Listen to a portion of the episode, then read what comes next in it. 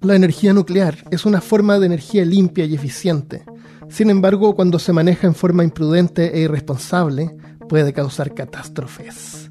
Saludos villanos, soy Armando Loyola. Este es el episodio 21 de Accidentes Nucleares, que fue publicado por primera vez el 5 de febrero del 2018.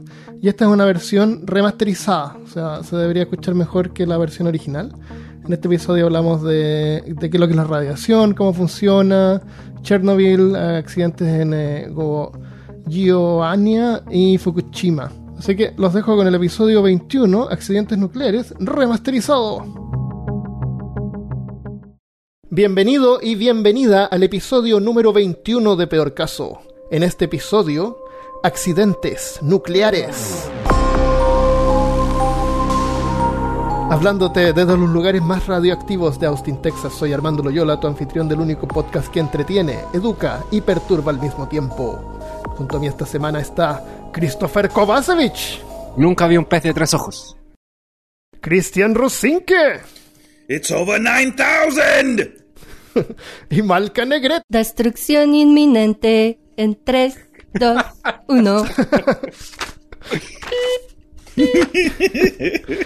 Y llegamos al fin del podcast, fue destruido. Gracias por, Gracias por escucharnos. Esto fue peor caso. podcast más corto. Gracias, Malca. yo tenía un poquito más para hablar, no sé, aprovechemos ya que estamos acá. La radiación es un término que se le da a la emisión de energía en forma de ondas electromagnéticas o partículas subatómicas. Estamos rodeados de fuentes de radiación todo el tiempo el calor que sentimos, que es emitido por el sol, el aire o el asfalto, o el asfalto caliente, es una fuente de radiación. Y también las ondas de radio, la televisión, los celulares, el wifi. Pero esas son buenas ondas. Buena onda. ¡Qué horrible! ¡Qué horrible! La luz que ves cuando miras tu teléfono o el televisor también es radiación. Las ondas de sonido que escuchas ahora son radiación. Ole onda, ole onda. ¿Creen ustedes que, que las ondas de sonido son radiación? Sí.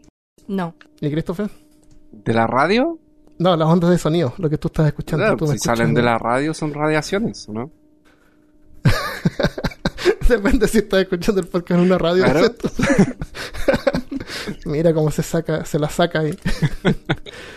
Cuando escuchamos sonido, lo que detectamos con los oídos son las vibraciones en el aire. Es como cuando tiras una piedra en el agua y causa ondas que se expanden en anillos. Lo mismo pasa cuando hablamos. Hacemos vibrar el aire y el aire vibrando hace vibrar tus tímpanos y de ahí tu cerebro hace la magia. Entonces sin aire no podríamos escuchar nada. Es como que sin agua no podríamos ver las ondas que alteran la piedra. ese tipo de ondas son mecánicas y necesitan de un medio para poder desplazarse. Así que Malca tiene razón, no es radiación, porque la radiación electromagnética no requiere ningún medio y pueden viajar en el vacío. O sea, en el espacio podrías ver televisión, pero no escucharías nada. Así que si viajas, asegúrate de llevar algunos videos de Tommy Jerry o, de Lady Gaga, cosas así donde el audio no importe. Ah, pero con razón dicen que en el espacio nadie te puede escuchar gritar. Correcto, eso es verdad. Pero eso era de Alien, ¿o no? De algo. Harry Potter. Era la propaganda de Alien, parece. ¿O no? No, no, que, no, que. Claro, bueno, a, menos que haya aire. Sin aire no te escucha nadie gritar. La mayoría de la, de la radiación a la que estamos expuestas es débil y no nos causa daño. La radiación alfa, hay tres tipos de radiaciones. Básicamente la alfa, por ejemplo, son partículas que pueden ser detenidas con una hoja de papel. Así que si tú andas con papel siempre te vas a proteger de la radiación alfa. De ahí la radiación beta y gamma son las más peligrosas. La beta traspasa tu ropa, traspasa tu piel, pero puede ser detenida con aluminio. Pero la radiación gamma no son partículas, es energía pura que atraviesa todo, excepto el plomo porque es súper denso. Pregunta, si el plomo es tan denso, ¿han ido a pescar ustedes alguna vez? ¿Has jugado con el plomo que tú con la uña tú puedes hacerle una marca, ¿no es cierto? El plomo es súper blando. Creo que eso dijiste el episodio pasado. Si el plomo es tan denso, ¿por qué es tan blando? Y el aluminio, que es menos denso, es más rígido. ¿Por qué creen ustedes? El aluminio más rígido. ¿Algún componente? De pronto, su hierro, su nivel de hierro por dentro. Es por su estructura cristalina. o sea, la forma en que están ordenadas las moléculas. Imagínate, imagínate piezas del Lego. El plomo estaría compuesto por piezas chiquititas del Lego, pero que están como mal conectadas. Y el aluminio sería eh, con piezas más grandes que están bien apretadas. Mm, vea pues. Esa es la, como la diferencia. Nice. El tipo de la radiación que es peligrosa es la radiación ionizante. La energía de la, radiación, de la radiación gamma es tan alta y penetrante que así físicamente vuela electrones de partículas atómicas. Y eso hace que les cambie la carga, porque con menos electrones, que son cargas negativas, la- las moléculas quedan positivas. Entonces por eso se llama ionizante, porque esas moléculas cargadas que cambian de, polaridad eh, se llaman iones. Y de ahí el nombre radiación ionizante. Esto causa desde el rompimiento físico de las membranas en las células, que pronto mueren, o rompen el ADN. El ADN se puede reparar, pero muchas veces no queda igual. Y a eso se le llama mutación. Las células al dividirse pierden su especialización. O sea, cada tipo de célula en el cuerpo tiene una especialización. Las células de la, de la piel se separan y hacen más piel. Las células del- de los pulmones hacen pulmones. Entonces, de repente te pasa que te crece un pulmón así de, de De- la del nada, brazo, del ojo, del ojo, De la- respiras con el ojo y, sale un- y se te hincha el ojo. Sí. Oh. Claro, no, no son tan sofisticados tampoco. Eh, hace que el tejido crezca en forma descontrolada y a eso es lo que le llamamos cáncer. Por ejemplo, el cigarrillo contiene partículas radioactivas que afectan al fumador promedio, como si se tomara unos 300 rayos X a los pulmones en un año. Así que de a poco. ¿Qué tiene que ver? Eh? Campito. Oh my god, qué bueno. Cíclope. Guepardo. ¿Cómo, Tormenta. espera, ¿cómo, le, cómo le decían en Chile Ah, porque a, Wolverine? X. ¿Cómo le decían a Wolverine en, en- en Chile? ¿Cómo? ¿Cómo le decían ¿A? Wolverine? A Guepardo. Ah, guepardo. Ok, yo escuché Guepardo y a otro nombre todo X, eh, Lobezno. Lobezno. Es que Lobezno es la No traducción en España. Pero eso no. Ah, con razón, yo siempre desde chiquito, pero ¿cuál era? Lo que pasa es que los cómics eran traducidos en, y publicados en España en ese tiempo, los años 90. Entonces los mandaban de, de Estados Unidos a España o a México, los traducían y los, los distribuían por Latinoamérica. los- Pero a Chile. Argentina, Colombia llegaban las producciones, la- las editoriales españolas. Ya. Perdón, Armando. ¿Está bien? Eh, Interesante. Súper interesante. Lamento. Qué interesante. Aunque yo pensé honestamente que el primer chiste de superhéroes que iba a salir iba a ser obviamente el Hulk, porque hablando de rayos gamma y como que yo, ¿O el yo hombre sé- radioactivo? O el hombre yo sí estaba radioactivo. pensando, el El hombre de, radioactivo. de los Simpsons. Ok, déjame terminar esta idea. Termina la idea. Una persona que fuma es, es- en un año es el equivalente como si se tomara 300 rayos X. Así que de a poco el ADN de las células de los pulmones tienen que estar constantemente reparándose. Pero igual que una fotocopia, de una fotocopia, de una fotocopia y así, estas se van quedando cada vez peor. Y, o no se pueden reparar. Entonces, luego cuando se separan para generar más tejido nuevo, ese tejido puede que ya no sea tejido pulmonar, es algo más, es un tumor. Por eso es que fumar puede causar cáncer. El Malca nos va a explicar un poquito más en detalle qué son este tipo de, de moléculas que se llaman isótopos radioactivos. Bueno, sorry. Los isótopos son el equipo de béisbol de Springfield.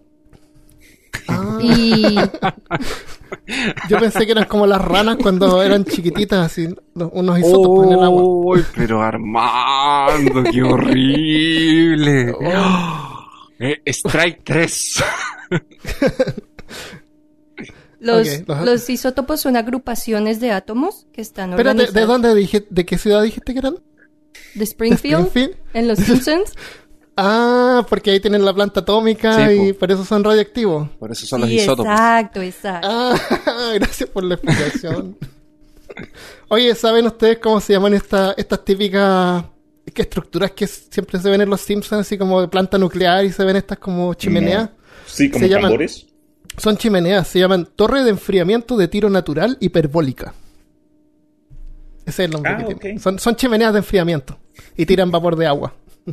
Genial. Radioactivo. Ah, eso es vapor de agua. Bueno, No, sí tiran vapor de agua. Ah. Desde después más adelante voy a ir explicando porque estas plantas tienen que enfriar con agua. Entonces por eso es que hay tanta agua de por medio. Y, y el agua la tienen que filtrar porque al pasar por el reactor también se radioactiviliza. Entonces le tienen que, la tienen que ra- desradioactivizar. Y el buen radioactivizador será quien la desradioactivilice. Ay, Ya, disculpa, Marca, dale. Uy, este episodio va a quedar, pero. Ya, pues compensa tú entonces. No, si mis tallas están malas. Los, los mejores, los mejores chistes de Christopher. Eh, no, Ya, dale. Ya, perdón. Un elemento químico puede tener, por así decirlo, diferentes versiones de sí mismo. Y a estas versiones es que se les llama isótopos. Lo que los diferencia es el número de neutrones que posean en su núcleo.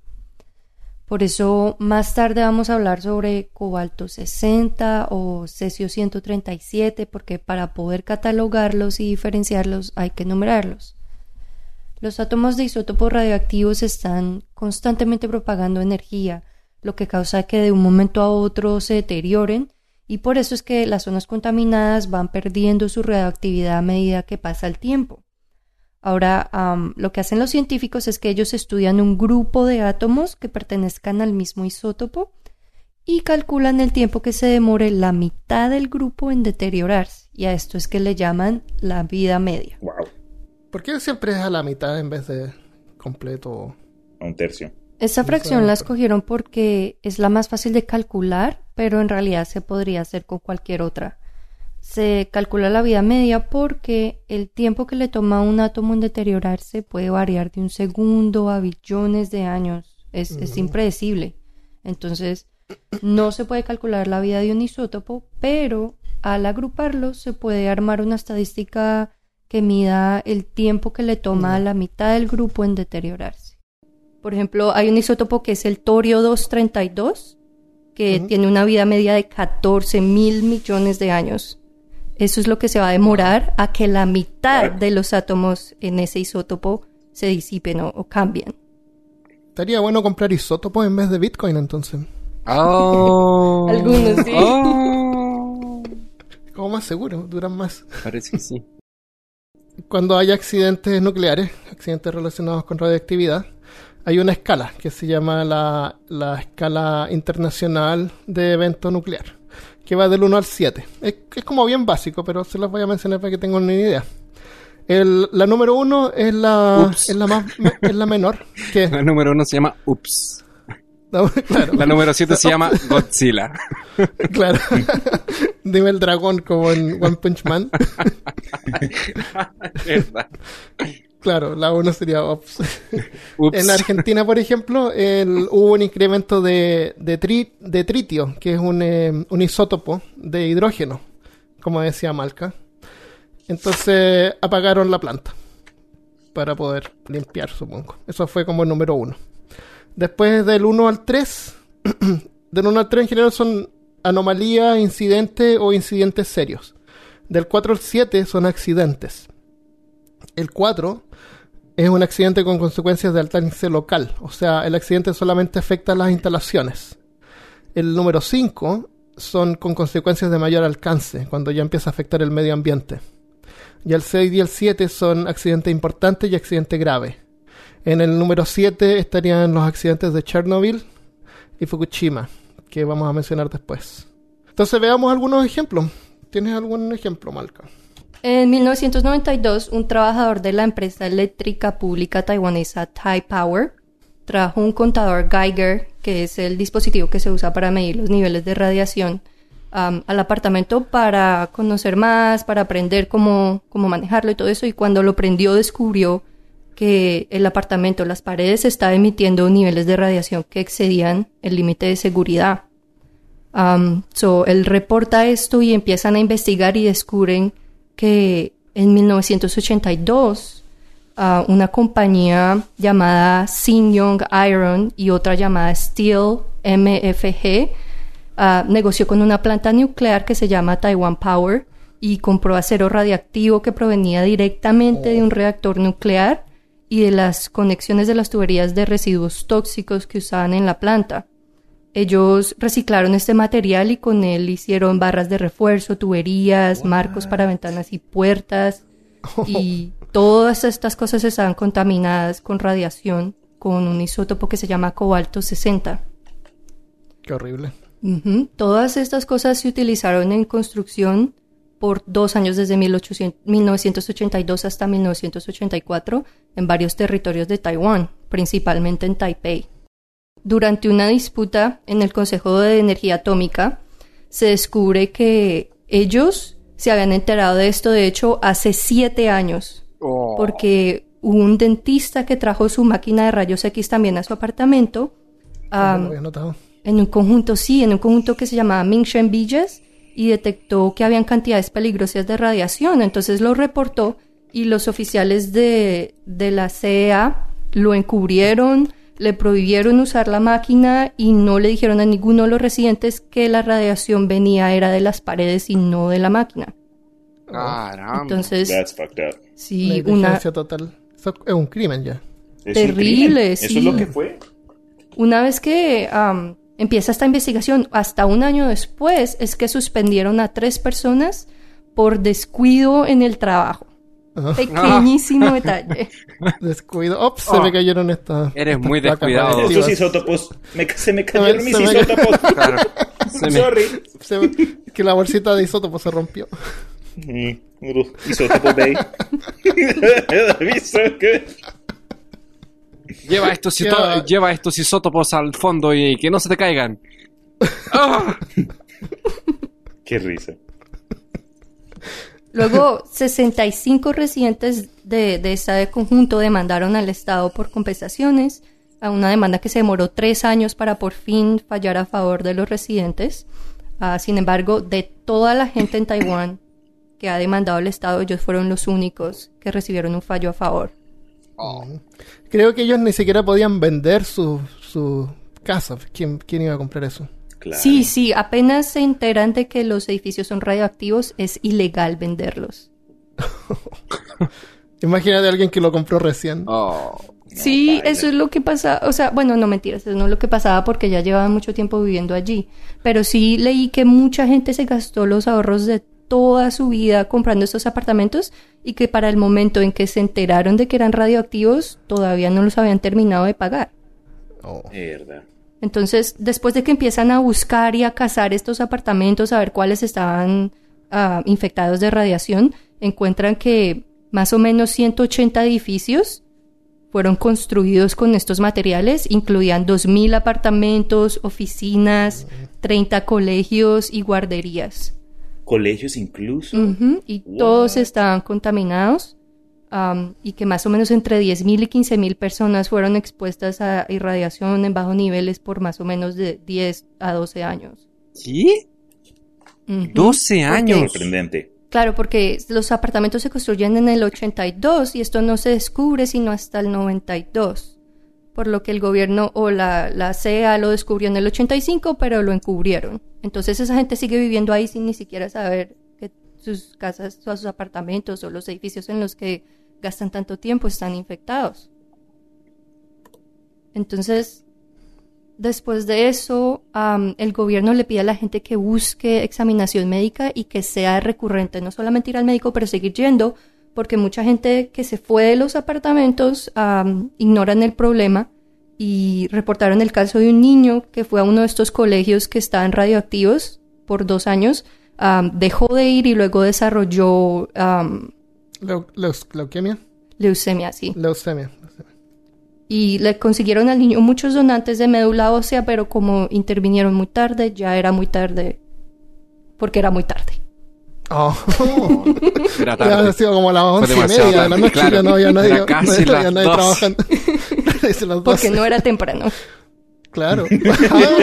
Ah. Porque ya 30, 30 minutos después ya es súper Es que temprano. solo funcionan hasta mediodía, 12. después ya no, después no hay más, nada. En la- estos eran desechos radioactivos que usaron, ¿no es cierto? Sí. Sí, era metal radioactivo que era parte de... Cuando De uno se imagina desechos radioactivos y los muestran en las películas, estos típicos barriles de donde sacamos la idea también para el logo del podcast, como un barril con un líquido así como fosforescente verde. Claro. Sí. La mayoría de los desechos, claro, un tentáculo. La mayoría de los desechos radioactivos son este tipo de chatarra radioactiva o guantes, eh, asman, eh, trajes, Trajes. que usan la gente, máscara, todo ese tipo de cosas las tiran a estos contenedores. Y lo otro también es que, como les decía, tienen que enfriar el, el, el, el núcleo. Entonces usan agua y esa agua queda contaminada, entonces la tienen que filtrar. Y la filtran, la hacen pasar como por unas em, resinas. Y todos esos filtros hay que ir cambiándolos eh, con el tiempo. Y todos esos filtros obviamente están cargados y son desechos radioactivos. ¿Dónde botan todo esto? Es mi pregunta. Ah, generalmente lo entierran. Eh, hay empresas que se dedican a tratarlos y los recogen y los recolectan y los llevan al desierto. A algún lugar en Texas seguramente. Al lado de los cartuchos Menos de, no de- lo tiran al espacio. Al- algunos los tiran en el mar, como hemos visto en películas. Claro. Que las películas nos han enseñado algo, ¿no es cierto? Las Claro. empresas tienen estas pipetas así debajo del agua y tiran los desechos. qué buena. O sea, qué, qué pena. Claro. Qué bueno. No, Qué pobre niño. Pobre gente, ¿no? departamento radioactivo. Pero no los podían vender por dinero, los podrían haber vendido por eh, bitcoins. O isóto- isótopos. Yo les quiero hacer una pregunta a ustedes. Cuando antes del 2010, si alguien les hubiese a ustedes preguntado, nombra el, el error nuclear más grande que hayamos tenido en la historia, ustedes qué hubiesen dicho. La bomba atómica. No accidente. Ups. No la bomba. ataque. Sí, no creo que los ataques en Japón fue- hayan sido Es que accidentes. dijo error. Pero sí, correcto. Chernobyl. Fue, una- Chernobyl, fue un error de los japoneses por no rendirse antes. Eh, claro. Uy, puede ser. La historia es solo el, el- quien ganó, ¿no? Después de todo. Claro. Eh, Pero bueno, pero en la quería guerra todos contarles un poco acerca de este evento. Eh, bueno, muchos, si no todos, conocemos o hemos escuchado acerca de la historia de Chernóbil o lo que ocurrió.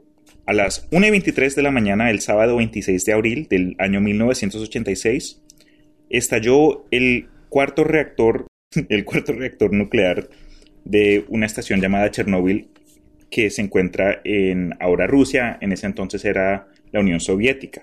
Eh, Ah, Ucrania.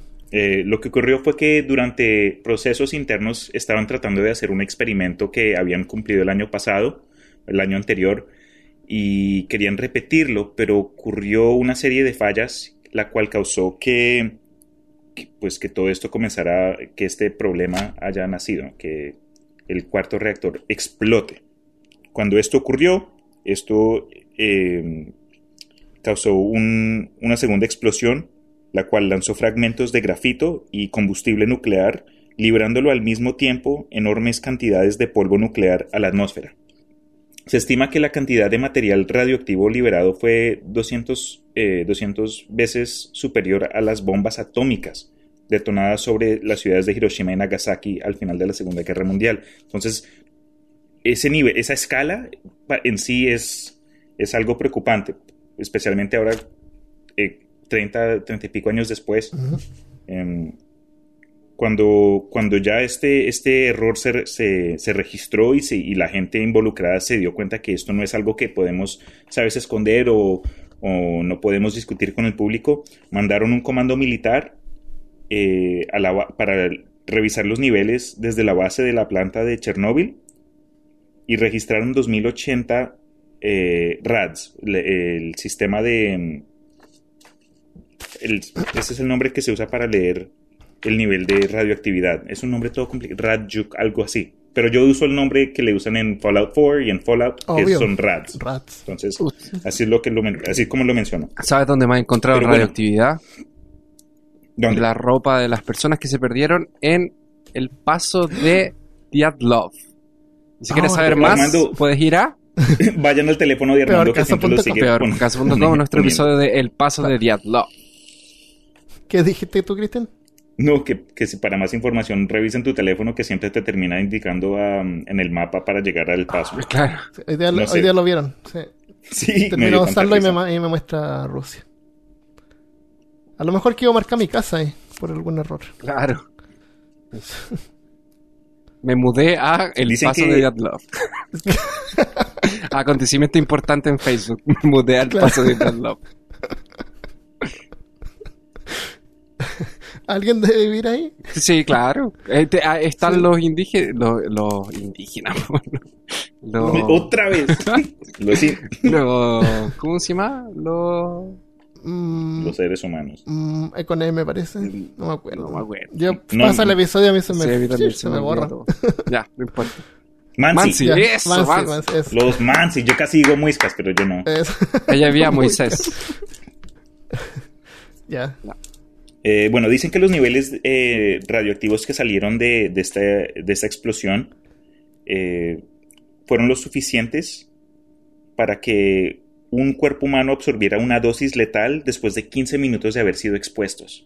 Entonces, ¿se imaginan después de que ocurriera esto tanta gente? Porque para ponerlo en perspectiva, eh, el centro de Chernóbil fue creado y, y, que fue como a 4 7, 4 y co- fuck, casi a 5 kilómetros de- del centro crearon un- una ciudad donde albergaban a la mayoría de los trabajadores. Esa ciudad se llamaba eh, Pripyat. Y el, creo- por lo que encontré, esta ciudad Pripyat tuvo hasta su punto más alto 50 mil personas viviendo ahí. Y esa, no sé, lo que aconteció todo ese día y pues eh, las semanas y meses después cuando trataron de eh, controlar lo que ocurrió, Ujú.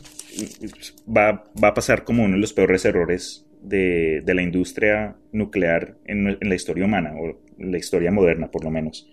Eh, pero bueno, a- a menos de 48 horas después del incidente, se iniciaron procesos de evacuación de Pripyat y de un radio de 10 kilómetros alrededor del- de, de la planta. Pero no fue sino hasta el 2 de mayo cuando se extendieron eh, esfuerzos de evacuación a 30 kilómetros de- del centro de Chernóbil. Eh, pero para ese entonces ya, ya habían sido reportados más de mil personas afectadas con lesiones y efectos graves eh, por culpa de la radiación. Eh, obviamente, esto, esto cambió muchas opiniones y, la industria en sí. Creo que hasta hoy en día ciertos procedimientos de seguridad, porque aunque muchos no crean, hay plantas nucleares por todo el mundo. ¿Saben? Eso todavía Sí. ex- existe y para muchos es, un, es una fuente de energía primordial, aunque, aunque no lo sepan. Como el 10% de la energía eléctrica en el mundo es producida por plantas nucleares. Este incidente resultó, eh, entre varias cosas, en la creación de un mineral conocido como chernobylita o chernobylita, creado cuando los componentes radioactivos se calentaron a un nivel que fundieron todo a su alrededor, es decir, hierro, concreto, arena e incluso el propio uranio que se usa para, para los procesos de crear energía. Sí, del Eh, combustible. Preciso. Entonces todo esto se fundió como en un magma que cuando lo encontraron durante le- eh, los procedimientos de, de contención, lo nombraron el pie de elefante. Esta cosa es, un, es como un- una, no sé ni cómo explicarlo, como una burbuja de, tierra, pero seca, como cuando uno ve imágenes de, de lava, o sea, Sí, magma que lava ya se ha expuesto sí. a la atmósfera y se está como que de, eh, ¿Petrificando? secando, petri- eso, gracias, petri- O sea, petrificando. claro, porque se licúa. Entonces después cuando ya se vuelve sólido de nuevo queda así como un, un metal derretido. Sí, más denso, más se está secando. Sí, y parece Eh, la es- pata de un elefante. Hay, hay dos Sí. fotos creo de eso. Eh, curioso que hayas dicho eso, pero este objeto es tan radioactivo que muchos lo han denominado uno de los objetos más peligrosos del mundo, sino el objeto más peligroso del mundo. Eh, Cuando pasó esto en el, en el pie de elefante, eh, cinco minutos podías estar ahí y morías. Caramba. Es más, eh, cuando mencionaste lo de las fotos anteriormente, eh, eh, en la actualidad ya no mandan a gente allá, porque muchos de los trabajadores, eh, eso es, bueno, ahora en la actualidad solo se toman fotos por medio de robots, pero incluso esos no sobreviven, porque sus componentes comienzan a fallar también. Ni siquiera los robots. como- O las cámaras mismas. Sí, exacto, ¿se imaginan? Oh, wow. Pero lo que me lo- dos cosas que me interesaron un resto de, de lo de Chernóbil, por lo que encontré yo, fue que al, al haber- ya haber iniciado procesos de contenimiento, hicieron como una estructura, un, un sarcófago, y lo, lo- el cual ayudaría a minimizar el nivel de radioactivación, de radioactivación, Radioactividad. por, creo por radioactividad, como por, creo que mm, 20 años, algo así, pero No, no, no. Re- Lo, en- pueden, lo van a poder abrir en 100.000 años más. no, hermano, no es lo, lo que- no es lo que estoy diciendo, Ah, dijiste que el Eh, sarcófago. crickets. Bueno, el sarcófago original supuestamente había ayudado a mantener ciertos niveles eh, de forma que no fueran tan dañinos a- al exterior, a la atmósfera, a- al, ecosistema. Preciso.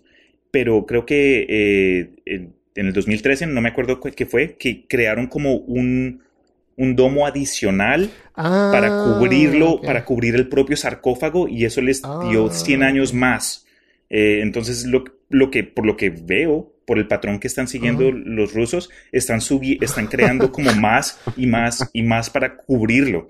Pero lo que se me hace intenso, porque por eso pregunté anteriormente, ¿cómo están deshaciendo de todos estos, eh, estos, este material radioactivo? Entonces, eh, parece que lo entierran y lo cubren y lo cubren y lo, Lo cubren. Eso fue lo primero que me dio interés, lo que me interesó un resto. Eso ya no lo Pero pueden mover y sacarlo de ahí, así que mejor Claro. se encierran todo. Claro, eso es muy peligroso. No vale la pena ni tocarlo, sino enterrarlo. Wow. Pero lo segundo que me dio mucho interés fue que revisando un mapa de- del área Mm. donde estas plumas y polvo radiactivo se, se comenzaron a mover, uno diría que en esta situación lo más normal es que el área comienza a, extenderse, como el área afectado, o que dependiendo en, en- en los vientos que comienza a, a llevar este Mm. polvo radioactivo a cierta área. Pero lo que notaron los expertos es que eh, de- desde, el, desde el centro, el, el núcleo de la explosión, se, el, el área afectada se volvió como en, un- en las- los pétalos de una flor. Como que se disparó de para arriba, Mm. para abajo, para los rincones y para los lados, creando como un diseño de una flor. No Qué sé por qué, lindo. si alguien es un. como que belleza en una de las peores situaciones. Qué romántico. Pero si alguien es un experto que nos Qué esté romántico. escuchando, que lo, que lo pueda explicar, por favor, porque yo, yo por lo que vi no le, no le causé, mu- no le encontré mucho razonamiento, pero me interesa eh, por qué se, se- se pasó así, por qué ocurrió eso. Interesante. Eso no lo había, nunca lo había escuchado. Como una rol, una flor de, de muerte. De la muerte. La flor de la muerte. Y ahora están. eh, ¿Tienes más información o eso es? No, pues era como lo que No, encontré. Para ¿sabes? no eh, interrumpirte. Ahora están No, eh, claro. vendiendo tours. Uno puede ir y, y te, y te hacen un tour vestido con traje. Claro, antes, antes de tomar uno de esos tours, ve- mire la película Chernobyl. Esa es una película como del 2000 donde salen como zombies Sí. y cosas así. Chernobyl Sí, Diaries, sí, los sí. diarios de Chernobyl. Sí, Mi Malísima. hermana me la estaba comentando. Sí, me acuerdo que no era muy buena. Ay, Sí, eso, Diarios de Chernobyl. era sí. buena. Diarios de Chernobyl. Es una película media Lo que no me gustó y- fue que fue muy predecible. ¿Sabes? Sí. Cuando viene a ciertas. a las- la- el género de terror, hay ciertas películas que, que no se cumplen con ciertas cosas que uno, como que, ah, este. eh, como el- famoso coso, el negro siempre muere al principio. Esa es una de las tradiciones más tontas, Sí. pero más verdades de las películas de terror, por lo menos en los 90 y los 80. porque Ok. dicen, En, "Ah, en no, Alien, en al- Alien se murió al final. Fue uno de los Claro. últimos Pero la- mujer. Alien era, era totalmente... No es una regla, No, obviamente. En Alien y- la, la protagonista era mujer. Ah, verdad. Sí, fue una. Pero digamos en, en Alien vs Predator Requiem, la segunda, cuando. en- anyway, eh, cayó una nave y había un alien. Esa, esas los películas primeros que no se murieron. Olvídalo. no No cuentan. existen esas películas, son muy Sí. malas. AVP, la primera era sí estuvo como buena, la película no. obligatoria que había que hacer. Alien vs Predador, las películas y son tenemos horrorosas. 100 dólares, hagámosla. Son horrorosas, están muy mal hechas. Sí. Bueno, por último, con lo de Chernobyl, lo que. Algo bonito, eh, algo positivo, fue que, dado la ausencia del ser humano eh, en las áreas que fueron evacuadas, eh, la naturaleza ya está regresando. Entonces uno va y encuentra, digamos, en los tours que están patrocinando el- los gobiernos, eh, encuentra ciudades fantasma, pero los encuentra habi- habitados con, con- con fauna Sí. y con flora, que, es, que obviamente fue a- cambiada a, a niveles bajos. Sí, sí. Claro, ahora Eh, tienen tres pero ahora ojos, cuatro, cinco, No, no, cinco no es como los. Simpsons. Pero Dos si se acuerdan del, del episodio, el episodio de, de Timos y Estafadores, eh, el, el- el señor del que yo hablé, esperar, saco el nombre bien rápido. Peter Popoff. Eh, Peter Popov, ese man. De ahí de es donde Chernobyl fue de donde mineral. salió Ah, las, sí. la- las, las, las, las bolsitas de agua Ah, milagrosas. milagroso. Ten que marca Ah, alguien que sí Chernobyl. el podcast. Todo está conectado. Agua curativa. de Chernobyl. Qué gracia. ¿En, ¿En Brasil alguna vez ha pasado algo? En Brasil no pasa nada. Está... No, no No, pasa nunca nada, solamente hay fiebre amarilla, mundial y cosas así. Aquí solamente juegan a la pelota y bailan samba, no hacen nada más. Están todo el día jugando a la pelota, yendo a la playa y jugando samba. Eh, um, ¿Cuándo nos invitas? el 13 de septiembre de 1987, un aparato conteniendo una pieza radioactiva fue encontrada y abierto por unos buscadores de chatarra. De la compañía coreana seguramente. esto pasó en una ciudad llamada Goiânia. El equipo, eh, el equipo estaba en un edificio abandonado, donde antiguamente funcionaba una clínica. Ah, Los hombres encontraron que se... lo- los hombres creyeron que se trataba de chatarra. Y vendieron un fragmento a uno de estas personas que compra chatarra. La cápsula que ellos le vendieron proyectaba una luz brillante que despertó su curiosidad. Y mucha gente terminó manoseando ese material. Oh, El, con señor, las manos. el hombre que compró esta cápsula se llamaba Santo Alves. Consiguió romper Se la cobertura. ¿Santo Se Aliens? llamaba, ojo. Se llamaba Santo Santo. Al- Santo Alves. El hombre consiguió romper la cobertura de la cápsula y consiguió rescatar un polvo azul. En su cabeza tenía una, una- una una idea muy noble. Quería fabricar el anillo más fascinante y mágico que nunca habría visto su mujer. Ah, Mira tú, se podía ser invisible. Colocó a todo el vecindario para jugar con esta piedra y con los polvos fluorescentes que de ella se desprendían. qué lindo. El padre de Leide, una niñita que jugó con esta pieza también, se tatuó una cruz en el abdomen con la piedra. Otros se maquillaron la cara con, con, con pinturas luminosas de guerra y jugaban a las escondidas. Wow. Oye, esta gente nunca fue al colegio, a la Mm, escuela, no, no tenía ni idea, nunca vieron películas. Se esparcieron el polvo por, por los corrales para todo que los animales tuvieran acceso. Y el señor Alves, que, que era tío de, de la Leite, eh, eh, se lo pasó a su sobrina, claro, y jugó con, con estos polvitos mágicos mientras merendaba un bocadillo. qué lindo, qué rico. Dos días después comenzaron los problemas. Con eso- ¿Quién iba a pensar? Los dos, los dos hombres que encontraron esta cápsula comenzaron a vomitar cruelmente y creyeron que eran síntomas de mala digestión, porque claro, estaban todo el día en la calle, comían tonteras y se podían haber enfermado el estómago. Terminaron en el hospital en la sección de enfermedades tropicales, porque en una se los podría haber picado un bichito con fiebre amarilla. Pronto se dieron cuenta que en el barrio algo no funcionaba más. Más de 600 ¿Algo? personas estuvieron en contacto directo con el cesio antes de que la tía de Leide eh, se fuera en dirección encontrar una relación entre la piedra mágica y los cuerpos hinchados y literalmente llenos Había de visto que- el Discovery Channel. Claro. O sea, realmente dijo, en una de esas, esto tiene algo que ver. Porque los cuerpos estaban hinchano- hinchados y literalmente llenos de quemaduras de sus amigos y familiares. El accidente fue descubierto dos semanas después. Después de las primeras señales de contagio por la radioactividad, la pieza fue llevada a la vigilancia sanitaria, que constataron que el material era tóxico. No me digas. A partir de entonces, las casas fueron aisladas y la ciudad fue invadida por especialistas y técnicos en radiación. Podrían haber ido a- al paso de Diatlov a ver si encontraban algo. Claro. Los residentes hicieron testes para saber si estaban contaminados. Los primeros, atendimientos, los primeros atendidos fueron en el Estadio Olímpico de Goiânia. Y los casos más graves fueron transmitidos para Río de Janeiro. Mm. Dentro de la funesta cadena de determinaciones erróneas, esto fue como llegó la pieza a los expertos. Como llegó el pedacito, que era del tamaño de un dedal, más o menos, y era de color azul y Mm. tira una, una radiación. Un color, color, hacia luz. La señora Gabriela María Ferreira decidió llevar a la, pie- la piedra para que la examinara la máxima autoridad sanitaria del barrio, el veterinario. El veterinario. ¡El veterinario! El experto.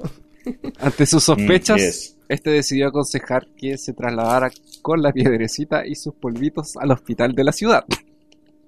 Por si acaso. Pa' pa' pa'. Esto está muy raro. Hay que llevarlo a algún lugar. Ah, Gabriela tomó el cesio y en una bolsita de plástico y lo llevó en de, de bus. Porque no tenía auto. Entonces tenía que ir de Imagínate contaminando, pero todo. What? Contaminando los perros, los gatos, a la gente en los buses. Entonces se subió al bus, que es una micro, y se fue hasta el hospital municipal. Todo este operativo, claramente, todo esto que pasó sería luego eh, reproducido por todas las autoridades de para intentar establecer un protocolo de aislamiento de, la- de las personas contaminadas. Y estudiar obviamente el recorrido que la sustancia había hecho.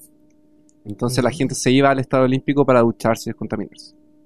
Al llegar al hospital, la señora Gablera soltó encima de la mesa del doctor Pablo Roberto Montero el Celsius Centro 37.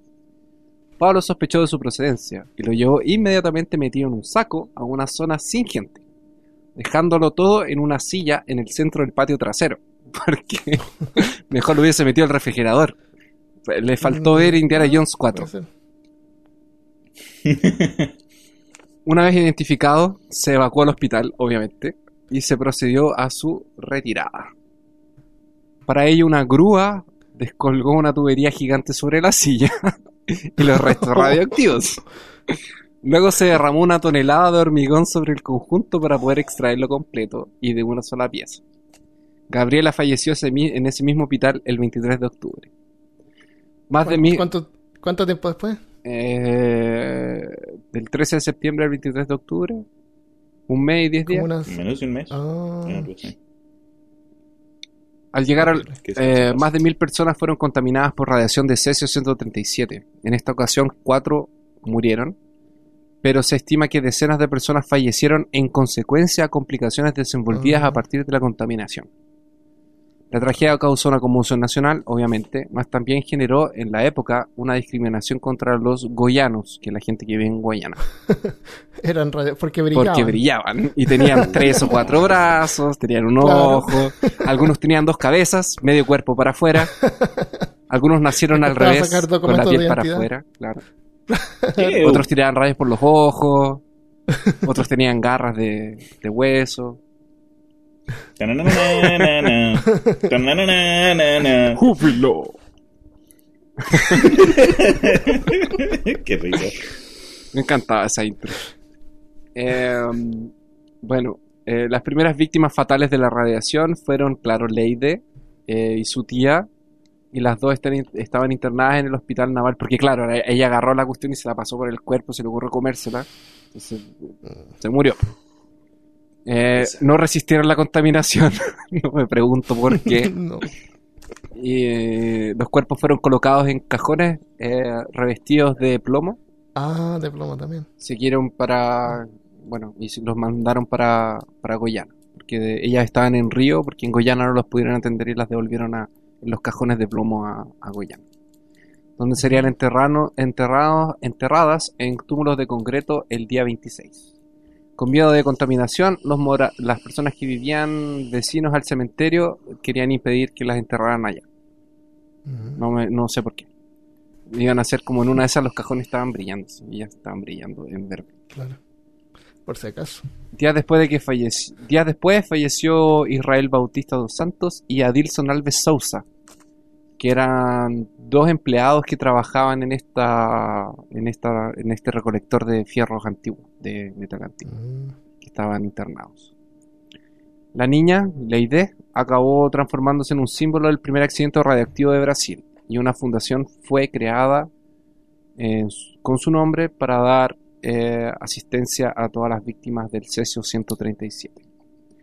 En 1996, casi 10 años después, eh, los médicos responsables por la clínica abandonada, donde este aparato de radioterapia fue encontrado, porque la gente que... no debería haber o estado sea, ahí, en primer lugar. Entonces, el alegato de ellos era que...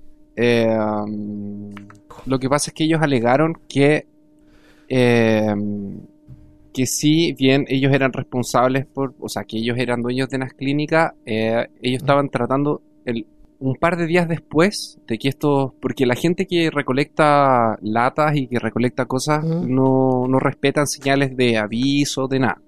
Ah, Y este edificio en donde esta clínica que estaba abandonada, eh, donde ellos se metieron a, a meter a, a romper la máquina, porque lo que ellos básicamente lo que Sí. hicieron, encontraron, yo no lo dije al principio para como causarle suspenso, pero lo que era era una máquina de de radioterapia, Ah, donde la gente se trataba cáncer. Y dentro estaba este cesio 137. Y, que- eh, o sea, que estaba dentro de una cápsula y estaba dentro, porque el problema fue que esto ya es radioactivo dentro de su cápsula, pero es que el señor Alves la abrió. Mm. Entonces liberó el material radioactivo que estaba contenido. Entonces lo que ellos alegaban era lo siguiente, que primero no tenían por qué haberse metido allá porque un par de días después iba a ser demolido y todo iba a ser eh, como rescatado. Ah, iba a ser rescatado. Exactamente. Es- iba a ser. eh, porque ellos estaban desmantelando el hospital todavía cuando estos Ah. gallos fueron a, a- y encontraron la basura. O sea, se metieron a robar, entre comillas. Mm. Right. Y lo otro que alegaron era que no habían podido terminar de desmantelar todo porque habían disputas de con, el- con quién se iba a quedar como con el terreno. Y eso estaba en- judicialmente siendo tratado. Entonces ellos fueron condenados a... Ellos fueron condenados por homicidio culposo, eh, tres años de prisión en régimen semiabierto y apenas eh, que ellos los cambiaron por servicios comunitarios. La Comisión Nacional de Energía Nuclear, que debería fiscalizar el cesio de la clínica, fue condenada a prestar asistencia médica a las víctimas y a sus parientes. El gobierno del estado de Goiás y a CENEN, que es la Comisión Nacional de Energía, fueron obligados a pagar indemnizaciones. En julio de 97, eh, el- el- la basura radioactiva, cerca de 6.000 toneladas de material, fue llevado para un depósito subterráneo en Abadía de Goiás. Diez años después. Esa historia me recuerda algo que pasó y algo que a- escuchándote a ti me, me dio por revisar. En el 2013, en México, un par de bandidos se robó una camioneta de esas de blindadas que tenía uranio Ah, por Dios dentro. mío, pero Oh. Y eso estuvo por las noticias acá por es- y, y eso trataron. No sé, se volvió en un rollo, pero no, no, no encontré lo que pasó. Solo me acuerdo que las autoridades de los Estados Unidos también estuvieron conscientes de eso. Y me imagino que Pero esos, ¿cómo? esos torpes Pero imagínate cómo te vayas a robar una camioneta y te robaste justo la que tenía uranio ¡Qué adentro. mal día! ¡Qué mal día! dude! Típico fue un viernes o algo así. Vamos a comenzar el fin de semana, vámonos. Los querían sí. vender a los No. norcoreanos. Claro, se las quería meter la- Eh, como como Cristian dijo, eh, ¿qué, ¿qué accidente te hubieras imaginado antes del 2010? ¿Qué accidente te hubieras imaginado después del 2010? Godzilla. Fukushima, Godzilla, Gojira. Gojira. Fukushima es una ciudad que está más o menos al, al centro norte de Japón. Ya hasta el 2011 era famosa por la Asociación de Carreras de Caballo, que es la única en Japón. O era, tal vez. El 11 de marzo de ese año, todo cambió cuando la región fue azotada por un terremoto que ocasionó un tsunami. Con el terremoto, automáticamente se apagaron. Bueno, en- había una planta nuclear en Fukushima. Y con el terremoto, automáticamente se apagaron los sistemas que mantienen la fusión activa. La planta, sin generar energía, puede tomar electricidad de la red externa. Pero por el terremoto se había dañado. Así que empezaron a operar unos generadores de emergencia diésel que tenían para poder ir enfriando el núcleo. Pero eh, como el terremoto también causó un tsunami y, y la planta no tenía un muro de contención, aquí hay que decir que Cherno- la planta de Chernóbil creo que tenía como cuatro años de que había sido construida. Esta planta en Fukushima ya tenía como 40 años que había sido fabricada. Entonces, y ahí había un montón de cosas que no estaban más o menos a la par con la, con la tecnología de prevención moderna. Por ejemplo, no tenía eh, muros de contención y el agua pasó, azotó la, la fábrica completa y los generadores diésel dejaron de funcionar. Así que mm, se apagaron. Hay que tener en cuenta que la temperatura en el reactor es como de 500 grados Celsius. Entonces, aunque lo apaguen, tienen que mantenerlo enfriando, porque si no se derrite y, y causa leak y explota.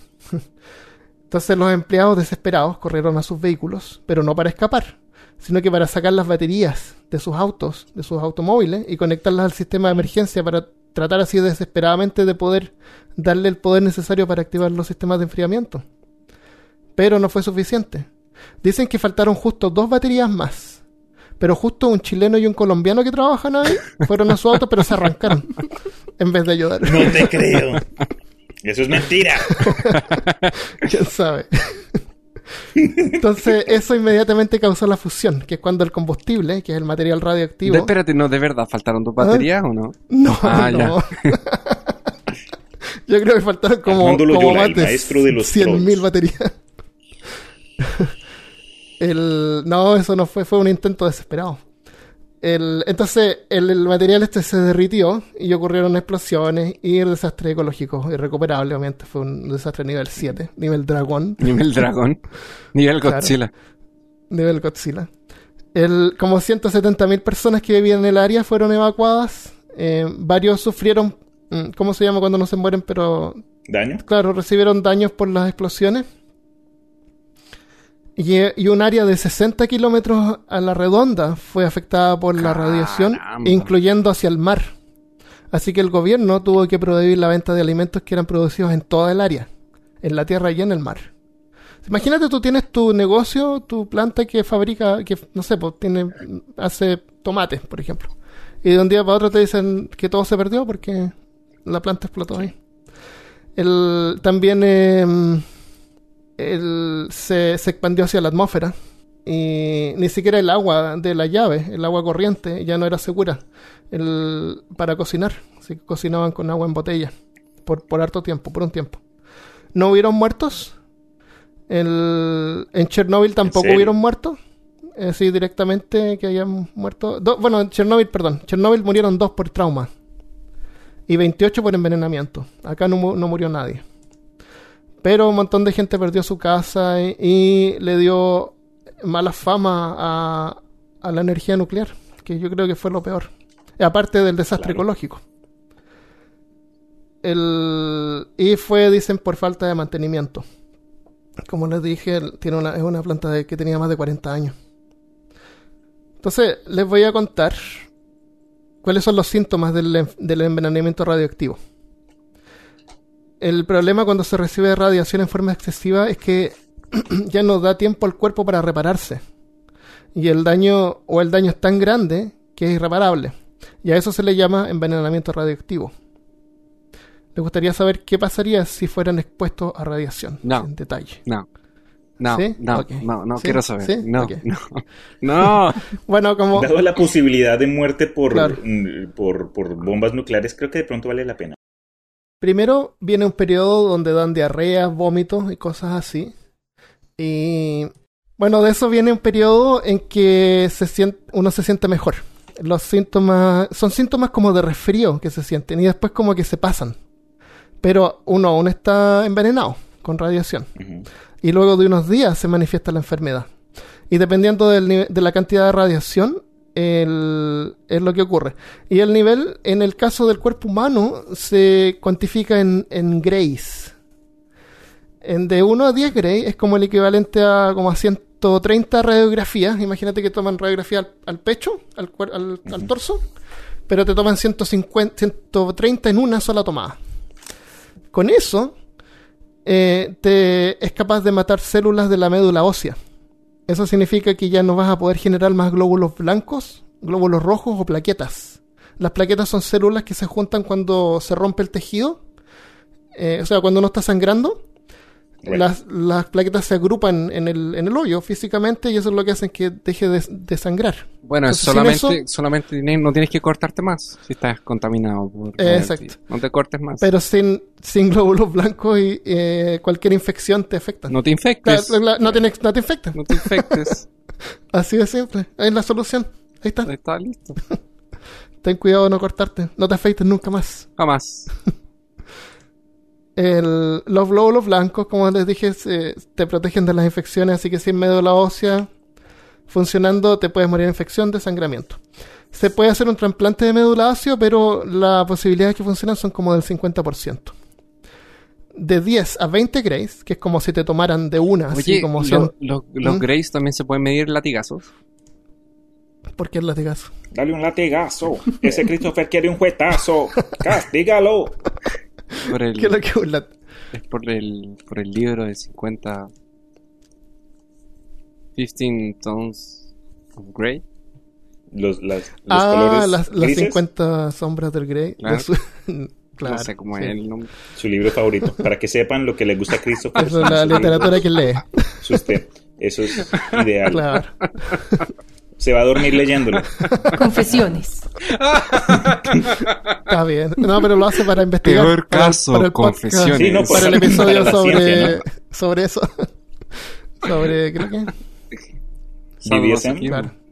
De sadomasoquismo. Entonces imagínate, te toman 1300 radiografías de una, se te destruyen las células de los intestinos.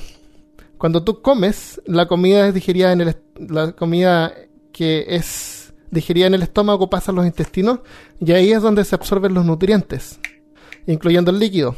Así que con una falla en el sistema gastrointestinal rápidamente se genera una deshidratación, desbalance de electrolitos y finalmente la muerte porque es imposible repararlo. Y no te La preocupes, muerte. te mueres antes que morirte de hambre.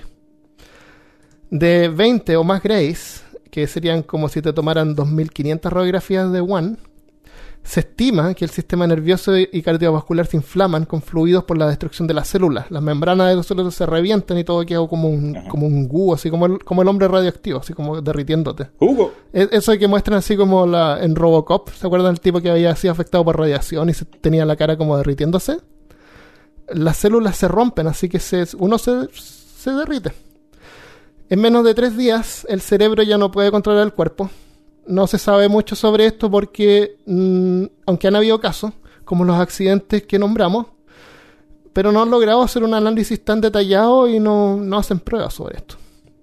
Pero en general, los doctores tratan de curar los síntomas cuando es posible, y si la dosis no es tan alta, es posible sobrevivir por más tiempo, pero siempre con un riesgo a sufrir cáncer en el futuro. Eh.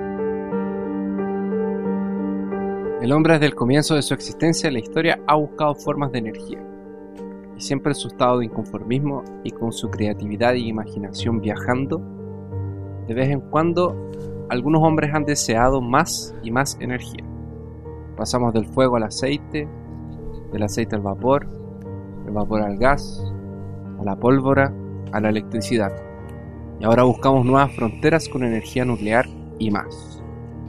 Todo en busca de generar más recursos para un sistema de vida en el que estamos acostumbrados a consumir, consumir y consumir. ¿Hasta dónde vamos a llegar? ¿Acaso algún día dejaremos de jugar con las probabilidades? ¿Será necesario que criaturas mutantes del estilo de Godzilla nos vengan a ver? ¿O simplemente vamos a esperar a un futuro post-apocalíptico del estilo Mad Max o Waterworld? ¿O acaso va a bastar con nuestras propias mutaciones? A lo mejor algún día la naturaleza recuperará lo que es suyo.